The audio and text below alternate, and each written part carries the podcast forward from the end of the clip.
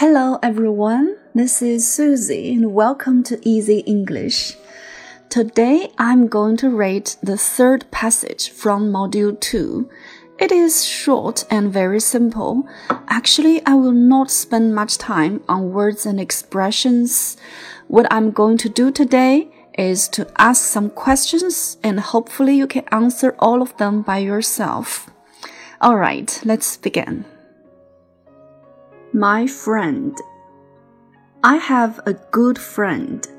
She is a girl. Her name is Mary.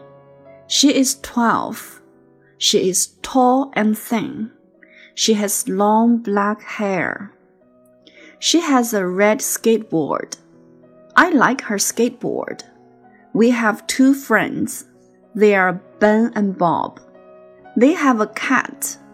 We like Ben and Bob's cat. We often play together. We're happy. The end. 好啦，小朋友们，如果我们之前的节目你都听懂了的话，你会发现今天的短文非常简单，实际上只有两个单词，苏西要强调一下。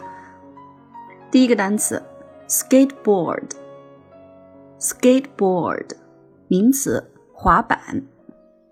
She has a red skateboard.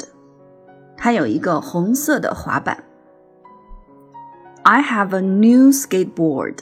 我有一个新滑板。第二个单词，happy，高兴的。We are happy. 我们幸福，我们高兴。好了，苏西已经在。开头呢说过了，我们今天的短文非常简单，所以我们不会花太多的时间来介绍单词和句型。我们今天呢要做的是回答问题。好了，你准备好了吗？Are you ready? Okay, here we go. Question number one Who is Mary? Who is Mary? Mary is my good friend. Question number two. How old is Mary? How old is Mary? She is 12. Question number three. Is Mary tall and thin? Is Mary tall and thin? Yes, she is. 文中说到，She is tall and thin. 他又高又瘦。Question number four. What color is Mary's hair? What color is Mary's hair? She has black hair. Question number five. Is her skateboard black? Is her skateboard black? No, it isn't. It's red.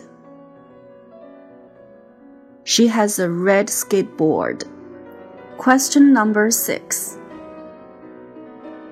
How many friends do we have? Who are they?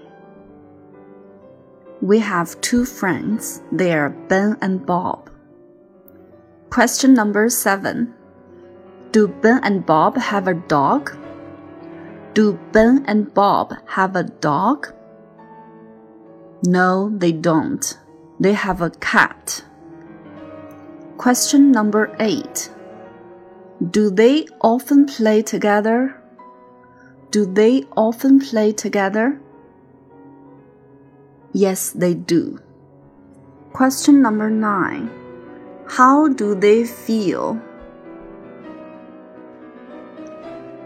They're happy. 好啦，小朋友们，所有的问题你都能够回答上来吗？如果觉得有困难，那么苏西建议大家把这个短文呢再多听几遍。Okay, that's all for today. Thank you for listening.